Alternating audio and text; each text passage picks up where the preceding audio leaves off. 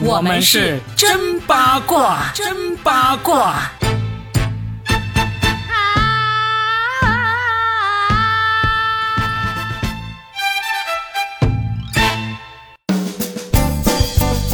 欢迎来收听我们新的一期真八卦，我是算一卦 Robin，大家好。大家好，我是今天的甜心教母佳倩。Oh baby，情话多说一点，想我就多看一眼。你在干嘛？我在抖啊，我是心灵男孩。心灵老爷们儿，心灵老爷们儿。最近这个王心凌太红了，我觉得她真的完全成为了浪姐三的头牌。浪姐三应该也没有想到，就是王心凌会造成这么大的轰动吧？他们真的赚了，赚翻了，赚翻了。嗯，因为王心凌大家都知道是多少年前的这个甜心教主了，对不对？对对。现在她重新出来之后呢，让我们意想不到，就是当年那些偷偷听她的那些男生啊。现在都已经四十出头了，对。然后男人，你知道到了四十出头呢，就不要脸了。应该是指你吧。我这几天在网上不知道看到了多少个非常炽热的、直白的表白，老子就是个心灵男孩。他们现在有一句话是这样子的：女孩嘛，就是根红女孩，刘根红女孩；男孩呢，就是王心凌老爷们儿。对。然后孩子们都是陈奕迅儿童，全都在唱《孤勇者》。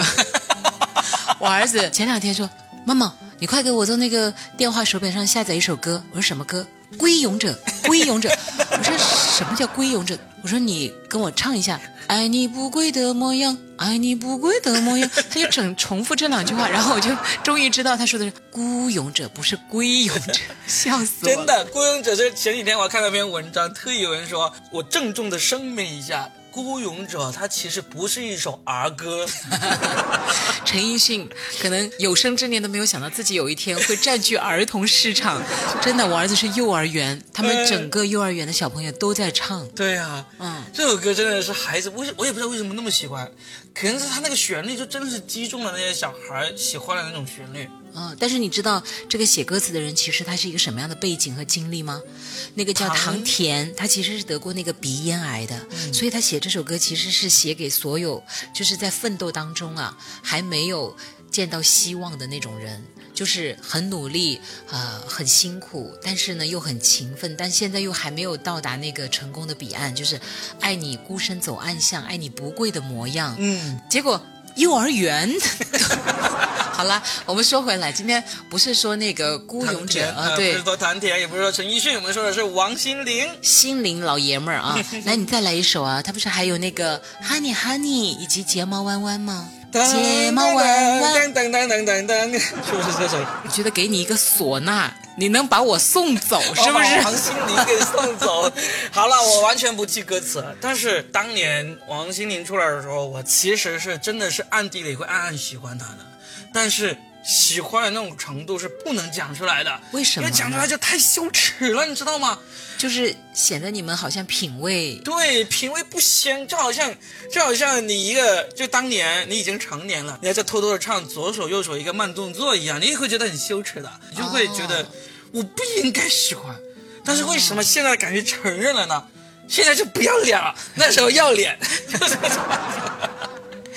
我演若冰，我送你一句那个，应该是成为这个福布斯排行榜啊！你只要掌握了我这个诀窍和密码，若冰，真的，我送你上榜。第一，坚持；第二，不要脸；第三。坚持不要脸，你一定能成功。福布斯排行榜上一定会有你的名字。我努力啊，因为你现在不是已经不要脸了吗？你只要坚持不要脸就好了。对啊，所以现在我也开始喜欢易烊千玺了啊。易烊千玺挺好的，他最近拍的片我都看了。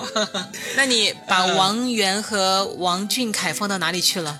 等他们什么时候拍出好的作品，我也可以喜欢，也可以喜欢。但是目前感觉他们好像还没有拍出来。好，我们就。说回到这个王心凌哈，嗯，你知道吗？这两天 QQ 音乐的飙升榜前十首里面，王心凌的歌占了九首。想不到吧？人家以为这是他的一张专辑，真的。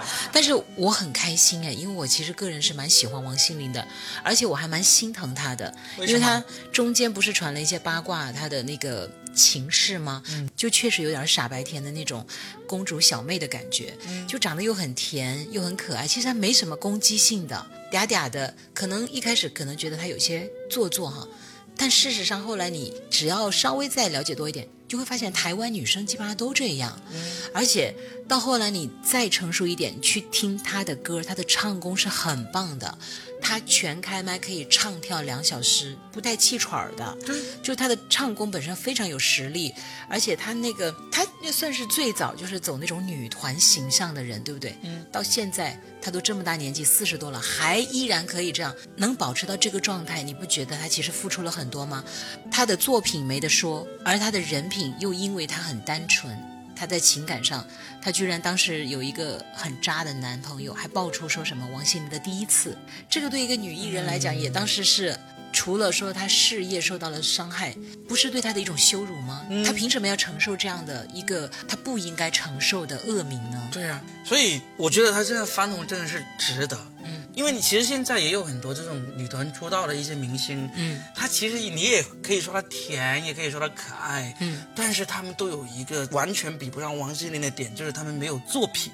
嗯，你像王心凌就有那么多作品，也甜也可爱，对不对？嗯。如果王心凌就是生在现在那种女团要成团出道的，我觉得她绝对也可以 C 位出道啊。你知道他们怎么说的吗？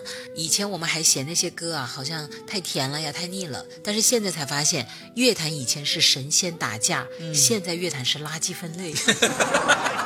好狠呐、但是我觉得说的其实是对的，嗯包括为什么这一次，就是很多人说，哎，你们不是很喜欢王心凌吗？那你们当年去哪儿了？你们为什么不出来给她那个？然后很多粉丝就会说，我们粉丝只是老了，又不是死了，所以我们全部要出来给她打 call。对，我其实看到这个，我真的有点，甚至有点热泪盈眶的感觉，因为中间王心凌是沉寂了一段时间的。嗯，这对于一个当年走的那么顺风顺水的一个艺人来讲，其实也是蛮大的一个打击。嗯，而且重点他还真的是有作品，他中间好几次特别想转型，但是他就好像转型还是没有很成功，他就应该坚持他最擅长的那种风格，所以他们都说了嘛，你一票我一票，心灵八十还唱跳，还唱跳。对呀、就很好啊。嗯，当时真的到了八十还能唱跳的话，那真的是牛啊，最酷奶奶哦，就可以变成。包括我们前段时间其实也是，呃，我们都聊过几次的那个张含韵，不也是这样子吗？她其实我觉得她的发展轨迹跟王心凌有一点点像，他红的时候还是很厉害的，就跟王心凌有的一拼，是不是？绝对有的一拼。你现在看，谁不会哼两句？想唱就唱，要唱得响亮。还有就是，我喜欢酸的甜，这就是真的我。谁没有因为当年那个甜甜的女孩子去买过一瓶蒙牛酸酸乳啊？而且啊，检验一个明星红不红，就是看他的头像有没有出现在塑料脸盆上。你也买过是吧？现在在用是不是？我没有买那个塑料脸给你的孩子在用。我没有买过塑料脸盆儿，但是也就是说，当年在很多的那种就是普罗大众会见到的很多上面会有他的头像，代表真的红。你想当年的那个《还珠格格》，嗯，是不是全部出现在你的那个杯子、你的那个盒子呀、塑料脸盆儿啊、开水瓶上都有吧？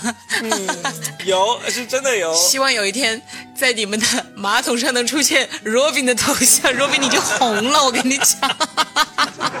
然后就继续说回到这个王心凌，但是我后来又看了一篇文章说，哎呀，其实王心凌的话，这种甜到底能够甜多久呢？你们还会为她这样打 call 多久呢？他说的意思就是说，因为现在为什么他突然一下这么红？因为现在疫情，大家真的过得太苦了，突然之间出现这样一个甜甜的感觉很好。而且呢，王心凌确实就是有实力，她还不是说光卖情怀，她真的就是唱得好，嗯对不对？嗯但是甜，一甜再甜再甜，是不是你们就会腻了呢？我不太认可这篇文章作者这个看法。嗯，以我算一卦的功力来看，我觉得他会红很久，因为他是真的有实力，而且这种唱跳俱佳的这种作风是现在流行的。这个唱跳俱佳，这个呢是从那个韩流开始的。你看韩国那些女星全都是唱唱跳跳的，然后呢，国内就开始跟风韩流，但是真的没有出现有有谁是能够在唱跳方面都能够获得这么好的口碑的。嗯，反而是一个十几二十年前的一个明星，现在现在发现，原来人家早早在韩流红起来之前就已经达到了这样的水平。那现在王心凌也才四十来岁嘛，对不对？她唱唱跳跳也还可以，甚至会变成一个酷的代名词。老实说，如果她真的这么强，她是五六十岁也还能唱唱跳跳，她是七八十也还能唱唱跳跳，她就会变成一个 icon，变成一个最酷的奶奶那种。我觉得是有可能的。哎，你这么说啊，会让我想起另外一个女明星嗯伊能静。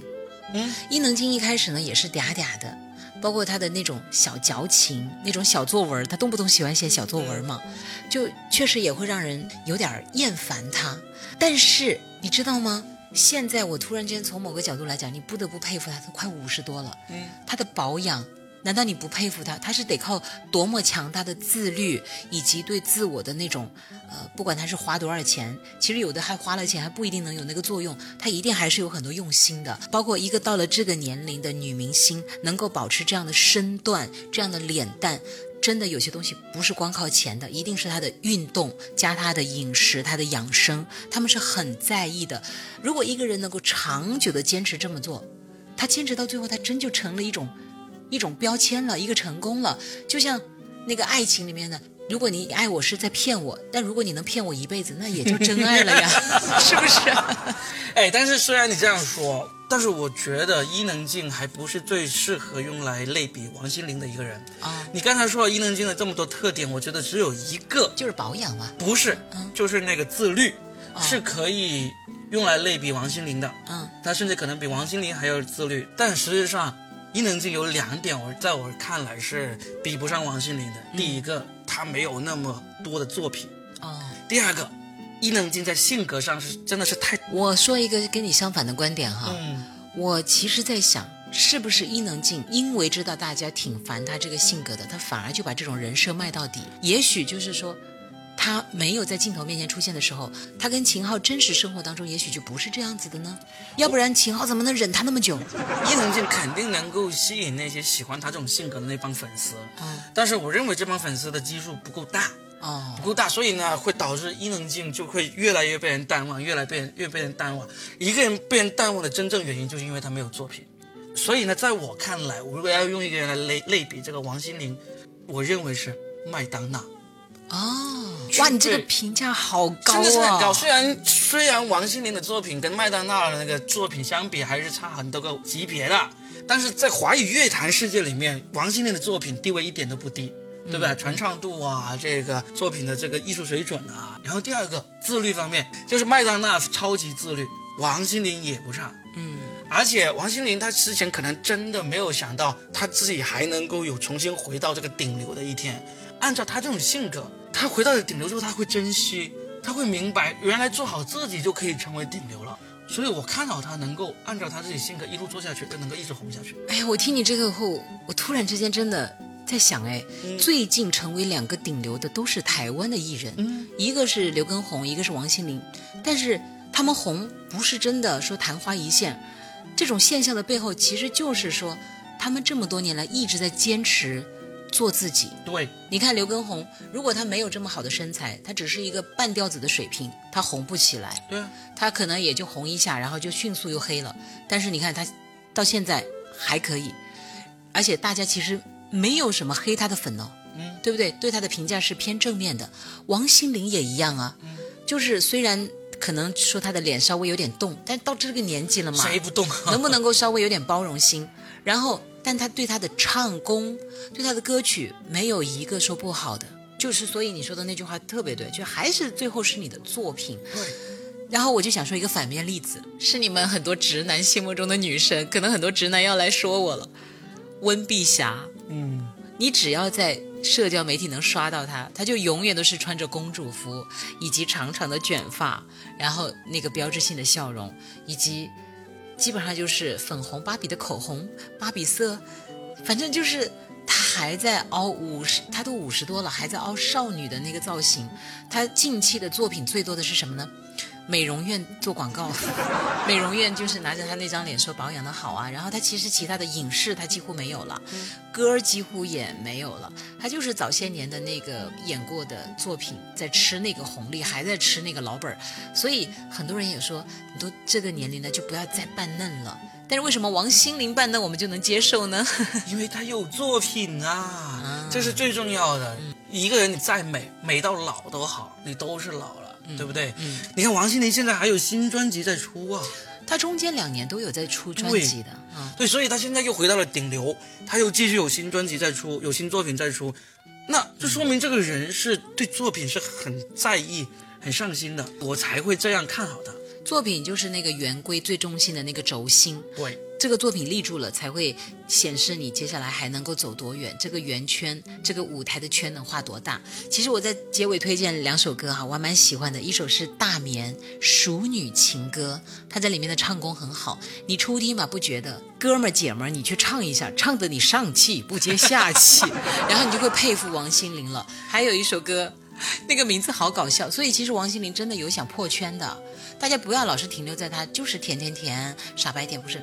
那首歌的名字叫做《劈你的雷正在路上》，哎，这个名字是很有意思了呀，好听哦，呃好听的，所以大家去听听吧，好不好？光是这个名字都可以足以让他出圈了。劈你的雷现在那么正在路上。多渣男，那么多渣女嘛，对不对？Robin 变成结尾送你一首歌，王心凌。劈你的雷正在路上，我不走那条路。所以我们真的希望那个像这样的艺人能够红，我们真的很喜闻乐见。为什么？因为他们真的有作品，而且人品。其实他的私生活，只要他没有做违法乱纪的事情，没有去刻意破坏人家的家庭，这些情事大家真的要包容一点点。而且重点，王心凌还在很多里面，她都是受害者来的，对对不对？一个女孩子的隐私被另外她的男朋友爆出去，你们觉得要怪谁嘛？不是应该要怪那个爆隐私的人吗？这种闺房密室怎么可以爆出来呢？对不对？没事，那个劈他的雷已经到了，哎，对，那个叫好像范植伟吧，现在也糊得一塌糊涂，是吧？对呀、嗯，对。所以呢，各位你们听完之后，记得要好好的喜欢一下这个我心目中的华语乐坛的麦当娜、啊，甜妹甜妹，甜妹麦当娜啊！来唱歌，对啊，唱歌，好好唱了歌，要不然呢，小心劈你的雷正在路上。对，以后但凡有谁伤害你，你就把这首歌转手转发给他，劈你的雷正在路上。也希望这个王心凌在这个浪姐三里面最终 C 位出道。我希望她能够继续的填下去，嗯因为我真的觉得她唱功非常的棒哎，听听王心凌吧。好，现在就回去听。嗯，好，拜拜，下期再聊，拜拜。